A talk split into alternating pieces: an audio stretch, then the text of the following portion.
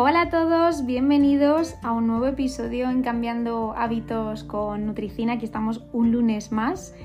Em, me hace mucha ilusión de nuevo arrancar todo este eh, proyecto, este nuevo comienzo de este nuevo año. Eh, habéis sido muchos los que mm, habéis llegado a este pequeño espacio, a esta pequeña eh, comunidad eh, a lo largo de estas últimas eh, semanas y me atrevería a decir que el último de los episodios pues ha sido como una vuelta a, la rutina pues muy, muy seria, ¿no? Y que, habéis vuelto con muchas ganas, lo cual lo agradezco muchísimo. Y hoy vengo a abrir un melón importante porque, bueno, sabéis que a lo largo de las navidades he ido mm, subiendo en, en redes bueno, pues distintas publicaciones relacionadas con cómo debemos gestionar nuestro proceso de cambio, em, esa lucha o ese trabajo por conseguir nuestros objetivos, teniendo en cuenta pues, eh, el mundo en el que vivimos, ¿no? Em, una sociedad llena de estímulos, llena de comparaciones, em, en la que muchas veces es muy difícil que podamos mm, avanzar eh, libremente, ¿no? Sin, tener esas influencias que poco o mucho siempre nos terminan em, repercutiendo en, nuestro proceso. Entonces hoy quiero que comentemos un poco cómo gestionar esto y bueno, que tengáis algunas herramientas más para que vuestro eh, proceso sea mucho más sano a todos los niveles, sobre todo ese componente mental. Ya sabemos que la acción de comer y, en sí nuestro cuerpo es un engranaje muy complejo. No podemos eh, radicar los resultados únicamente al peso, a esa visión pesocentrista tan eh, obsoleta que debemos mm, avanzar, que debemos ver más allá, analizar todos los factores que engloban y que forman parte de este cambio, desde nuestro descanso, las opciones que elegimos para alimentarnos, eh, el deporte, mm, la calidad de, nuestro día a día, si hay más o menos estrés, si tenemos un ritmo intestinal adecuado, eh, un montón de factores como veis que al final van a repercutir en nuestro rendimiento, en nuestros avances y en consecuencia pues en conseguir o no los objetivos que nos hayamos propuesto. Así que si os interesa este tema, os recomiendo que os quedéis. Vamos a dar herramientas prácticas también para que podáis aplicar en vuestro día a día y vamos a comentar bueno, pues aspectos que veo en sesiones, que veo en consulta, que a veces os dificulta eh, vuestro proceso y creo que también es una parte importante del mismo que no debemos olvidar, que debe de estar ahí y que tenemos que conseguir poner también en marcha. Eh, os recomiendo que os quedéis, que lo escuchéis hasta el final, que me dejéis vuestras dudas, sugerencias, mensajes como hacéis siempre. Y no me cansaré de dar las gracias por todo el apoyo y porque sigáis ahí una semana más. Nos vamos a por el episodio de hoy.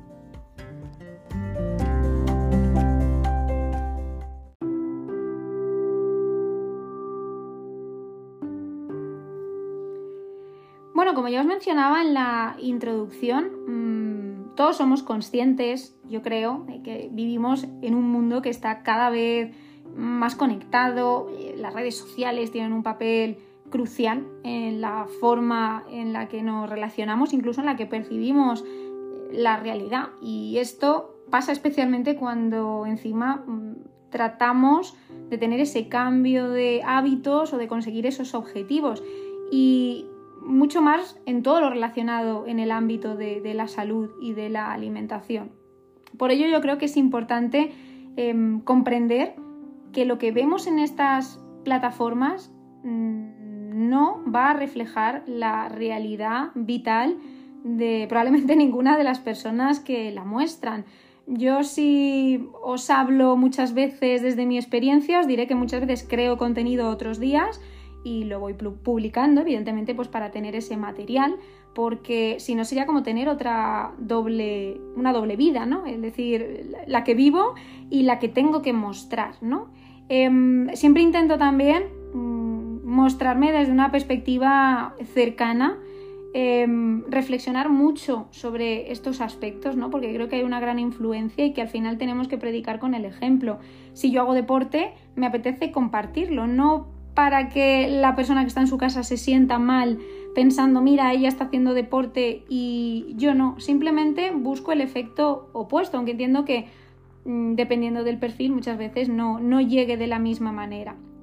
La idea es que em, el contenido que se sube, que se crea, pues eh, motive y ayude a todas las personas que lo ven a seguir ahí, a tener esa motivación, a tener herramientas que les permitan em, conseguir y mantener esos objetivos. Pero ¿qué ocurre? Que muchas veces también nos sentimos saturados porque em, no es agradable entrar en nuestras redes sociales si tenemos un día malo. De hecho, una de las publicaciones decía, bueno, ¿y qué pasa si yo tengo un día em, de mierda y entro en mis redes sociales y veo lo maravillosas que son las vidas a priori de toda la gente que está ahí, ¿no?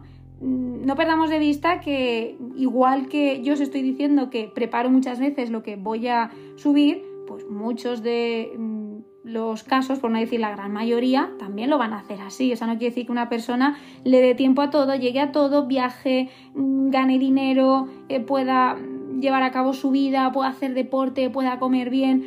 No, no nos quedemos con ese mensaje porque realmente las redes sociales tienden a mostrar un mensaje pues muy idealizado de, la vida de las personas y se centra generalmente más en lo positivo, ¿no? en lo más destacado, en esos logros visuales.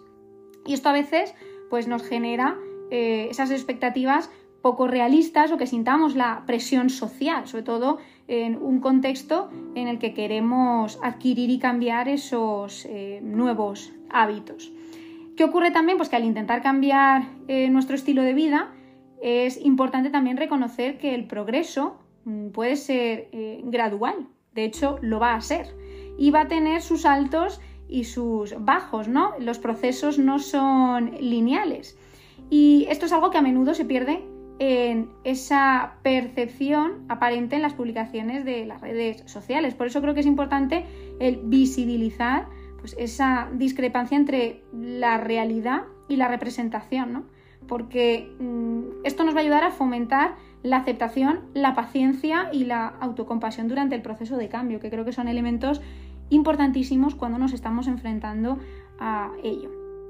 También que tengamos un enfoque más realista puede em, ayudarnos a compartir experiencias realmente eh, auténticas, ¿no? Poder destacar nuestros logros, nuestros desafíos y esos momentos de crecimiento eh, personal y que esto no solo nos ayude a construir un entorno pues más comprensivo, ¿no? sino que también ayude a inspirar a esas personas que nos ven, que es un poco pues, el objetivo que yo tengo con todo lo que publico.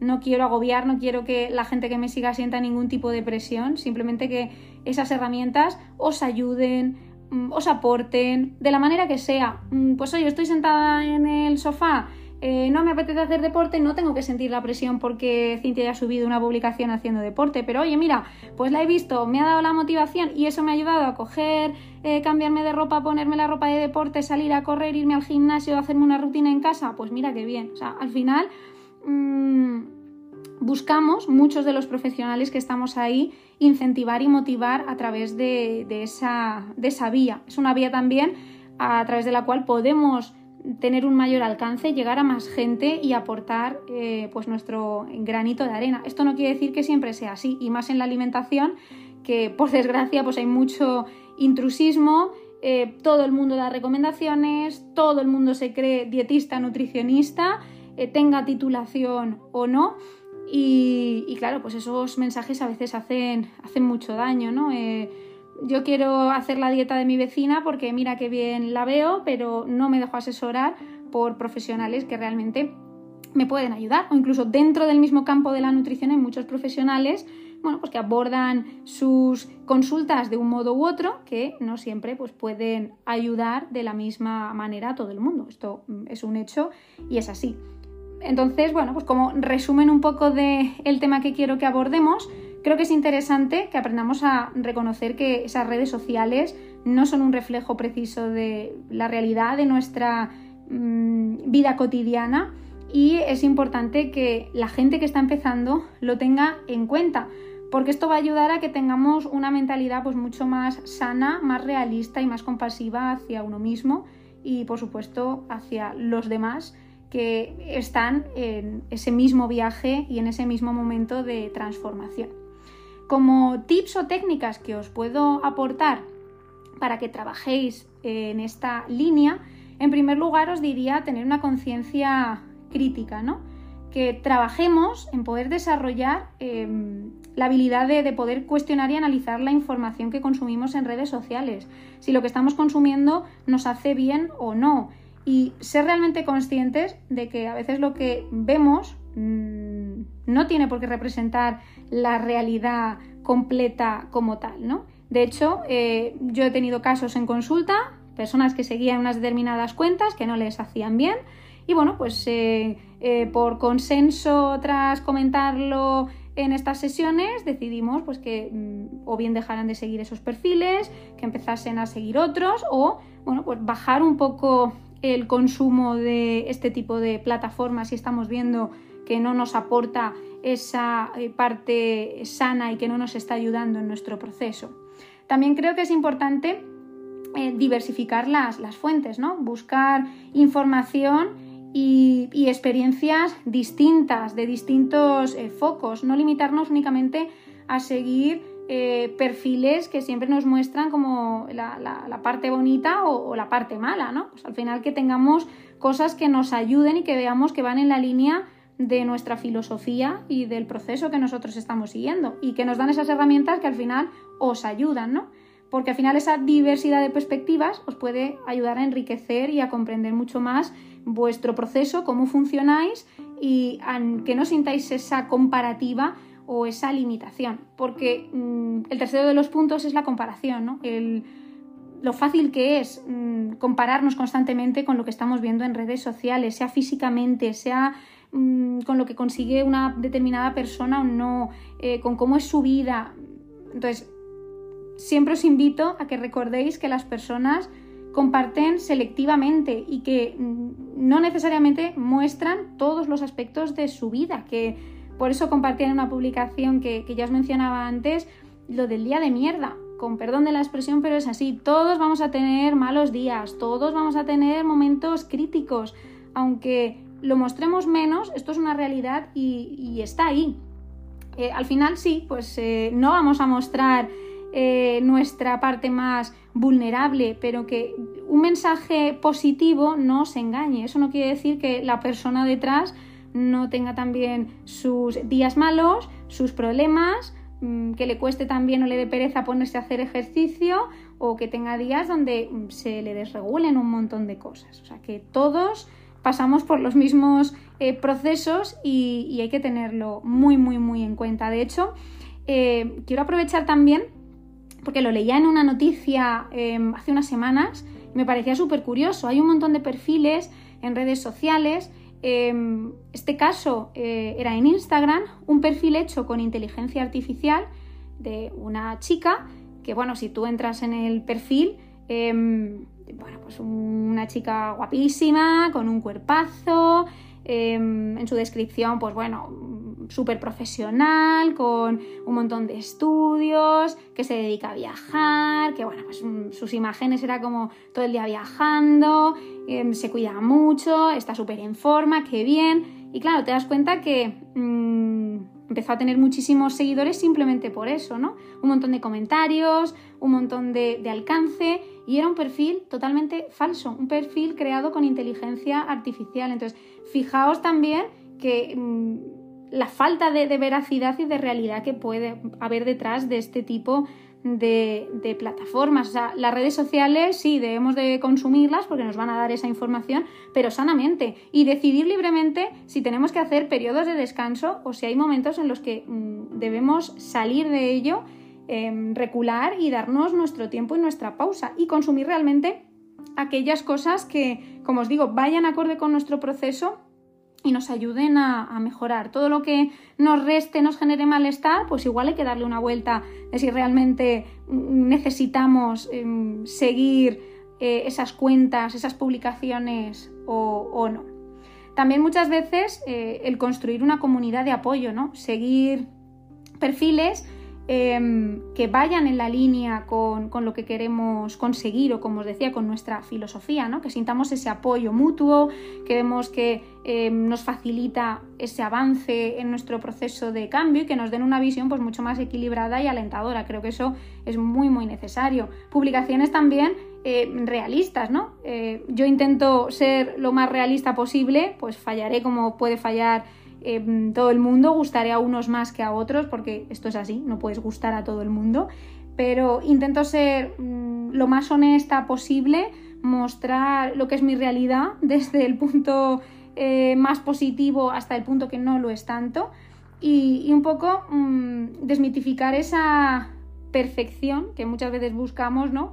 y construir una versión eh, mucho más realista. A veces, pues eh, no es fácil conseguirlo, ¿no? Porque todos tendemos a mostrar más, como os digo, lo bueno y creo que es algo que también tenemos que trabajar, ¿no? No tener miedo también a decir, oye, pues hoy me ha pasado esto y poder verbalizar, hoy no tenía eh, ganas de hacer ejercicio, no lo he hecho, hoy he salido fuera, me he tomado una pizza y no pasa absolutamente nada, que eso ha sido algo que he querido mostrar mucho en estas semanas anteriores coincidiendo con las fiestas, con la Navidad, ya que es una época donde la gente busca mucho la compensación, el restringir, el prohibir y creo que no es necesario mm, recaer en todas esas conductas para seguir o mantener nuestro eh, estilo de vida adecuado, equilibrado y saludable. No debemos llegar hasta ese punto.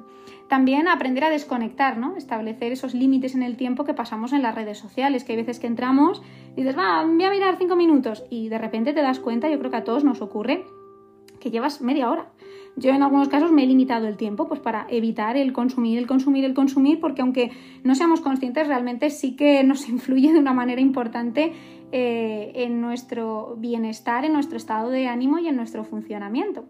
También el fomentar la, empatía hacia los demás, ¿no? Reconocer que eh, cada persona pues, va a estar en su camino, con sus propios objetivos y creo que debemos evitar el juzgar basándonos únicamente en lo que vemos en línea. Esto muchas veces ocurre, ¿no?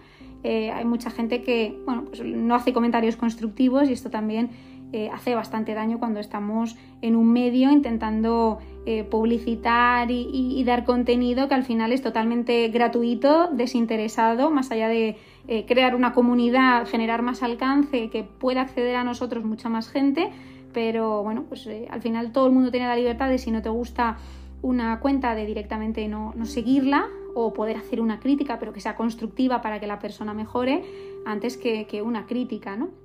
También ha aparecido eso, el mm, valor a eh, comentar, mandar eh, mensajes de este tipo porque estamos detrás de una cuenta. A lo mejor eh, cara a cara mm, sería más difícil que esas personas mm, nos dieran un feedback así, ¿no? También creo que es importante mantener el enfoque personal, ¿no? Establecer esas metas y, objetivos eh, personales en lugar de compararnos con los estándares externos. Es verdad que al final hay muchas cuentas que tendemos a eh, comentar publicaciones similares, pero creo que cada uno al final tiene una línea diferente y eso es lo que hace que cada perfil sea único y que por eso, bueno, pues muchas personas sigan a perfiles distintos dentro de una misma línea de trabajo para que esto pues les, les aporte y pueda ayudarles en su progreso y a conseguir sus objetivos y ese estado de, de bienestar. También creo que es importante la educación continua en cuanto a los efectos psicológicos que tienen realmente las redes sociales y cómo pueden influir en la percepción de la realidad, porque mucha gente no es consciente, no es consciente de que parte de su malestar se lo está generando este tipo de, consumo. ¿no? Entonces, la conciencia de estos aspectos puede fortalecer nuestra capacidad para manejar la información digital de una manera pues, mucho más óptima y mucho más saludable.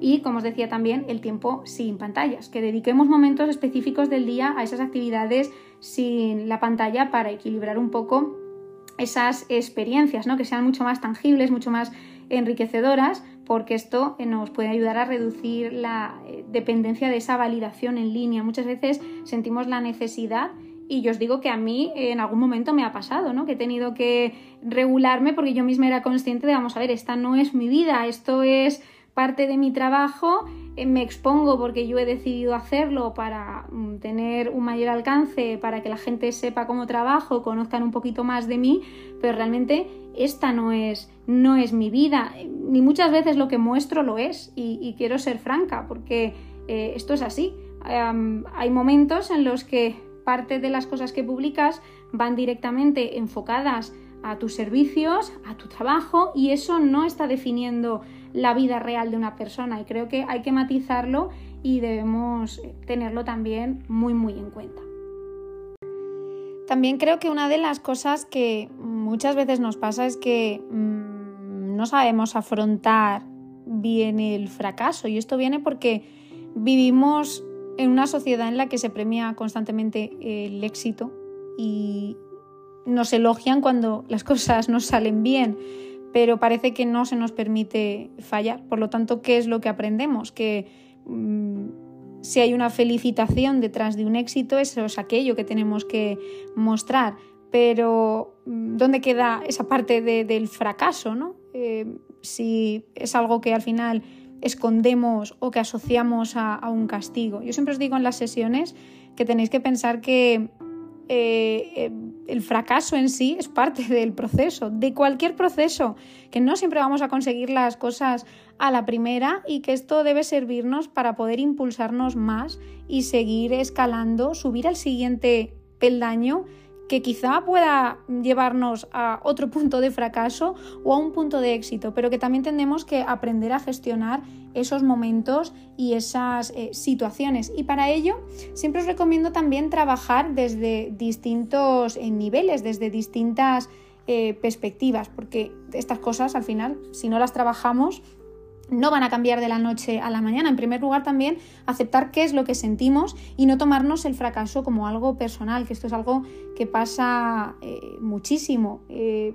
puede que hayamos fallado, pero eso no es parte de nuestra identidad, simplemente forma parte de nuestra eh, trayectoria vital y fracasar no es ser un fracasado, que cuántas veces por un pequeño error mm, nos estamos hablando muy mal, ¿no? Entonces, creo que es importante también visualizar esto y aprender a tener herramientas eh, con las que podamos gestionarlos. ¿no? De hecho, ver el fracaso mm, como esa, esa, parte que nos ayuda a avanzar, ¿no? que nos da una enseñanza, que nos da un aprendizaje, que nos permite ver qué es aquello en lo que hemos eh, fallado y qué cosas eh, que controlamos nosotros podemos mejorar y nos va a permitir conseguir y alcanzar aquello que queremos, ¿no? También aceptar que no todo depende de nosotros, que esto hace muchísimo daño. Hay veces que pensamos que hay cosas que sí que podemos controlar y no. Al final nosotros controlamos lo que depende de nosotros, no lo que depende de otros. Y esto genera mucho malestar en cualquier proceso y nuestro foco debe de estar ahí, en lo que podemos controlar no en las cosas que no dependen de nosotros porque esas se escapan de nuestro control.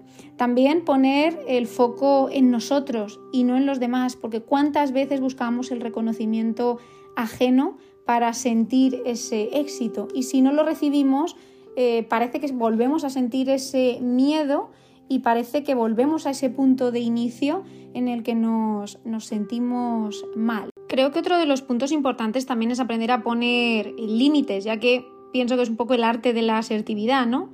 Em, al final, mm, esto lo definiríamos como la habilidad que tenemos para poder expresar nuestros deseos y nuestras necesidades pues, de una forma pues, mucho más adecuada, abierta, mm, directa, amable, pudiendo decir aquello que queremos eh, decir sin atacar las necesidades y los derechos del resto. Pero hay veces que tenemos ese miedo a poner límites por generar un conflicto, por la culpabilidad, por el miedo al rechazo o al abandono, incluso por sentir que tenemos que complacer a otros. También os recomiendo desde mi propia experiencia poner el foco en nuestro diálogo interno, cómo te hablas a ti mismo, cómo te diriges a ti, mm, ¿te estás cuidando? Creo que son preguntas que todos debemos hacernos, porque a lo mejor esto nos lleva a ver que igual tenemos que disminuir la autoexigencia y la presión a la que estamos eh, sometidos, ¿no? Y sentir que somos capaces de poder conseguir las cosas, no ponernos esa limitación mental que a veces nos condiciona por exigirnos eh, mucho más de lo que sabemos que podemos llegar y esto no es malo, pero si nos estamos pidiendo algo que ya desde el principio estamos viendo que es imposible, es muy difícil que nos desanimemos y terminemos dejándolo, ¿no? ¿Por qué condicionarnos en un proceso inicial mm, queriendo bajar 10, 15 kilos en un mes si sabemos que ni va a ser sano ni es un pronóstico realista? vamos a olvidarnos de esa visión pesocentrista, vamos a plantearnos trabajar en nuestra salud, en ir consiguiendo poco a poco, en ir reencontrándonos con nosotros mismos, en disfrutar también de esa experiencia, en aprender y sobre todo en no presionarnos tanto porque esto es lo que hace y nos lleva a ese abandono rotundo, a mucha gente que se pasa la vida haciendo una dieta tras otra sin conseguir ningún tipo de, resultado. ¿Por qué? Pues porque no están generando ningún tipo de hábito, no están aprendiendo y no están consolidando absolutamente nada. Necesitamos trabajar también desde esta perspectiva y desde este punto y con estas herramientas. Como veis, hay muchísimas, muchísimas herramientas para trabajar. Esto nos daría para más de un podcast. Em, os mencionaría muchísimas, muchísimas más, como aprender a relativizar, eh, herramientas y técnicas para trabajar esa disminución en el uso del teléfono móvil, en estos casos cuando nos hace daño, eh, muchas veces aprender a superar el miedo al, que dirán o esos pensamientos intrusivos también nos ayuda, las distorsiones eh, cognitivas, esa baja tolerancia a, la incertidumbre, trabajar en una comunicación también mucho más asertiva, regular esa autoexigencia, aumentar también la confianza en, uno mismo, o incluso aprender a conectar con nosotros mismos. Creo que eso es clave. Eh, a mí en sesiones me gusta eh, plantearos estas estrategias, que las apliquemos, que las trabajemos, que esta parte no es solo eh, mandar una pauta, hacer un menú y que la persona lo realice. Creo que hay mucho más detrás y que como profesionales también debemos mostrar esa visión mucho más empática porque vosotros muchas veces es lo que más necesitáis.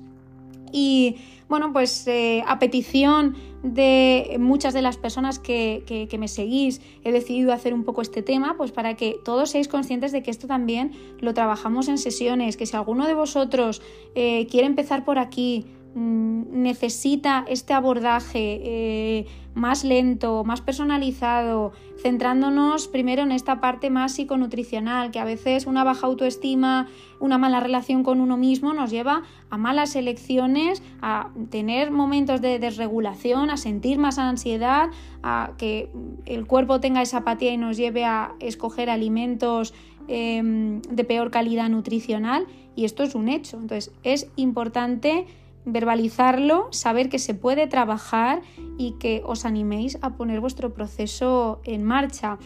Em, espero que em, os haya aportado, que os haya ayudado, que entendáis un poco em, toda esa parte que hay detrás de, las redes, que yo sé que muchos en el tú a tú en las sesiones eh, me lo comentáis. Y para todos aquellos que llegáis, que empezáis a conocerme, que estáis viendo eh, mis redes, que empezáis a escucharme en el podcast, pues cuando lleguéis a este episodio quiero que realmente os quedéis con esa sensación de mm, si me he sentido así, puedo trabajarlo, puedo mejorarlo, hay herramientas para que yo pueda gestionar mejor esas situaciones y para que no me repercutan en mi día a día y en mis elecciones, ni mucho menos en mi proceso y en los objetivos que quiero alcanzar y que quiero conseguir.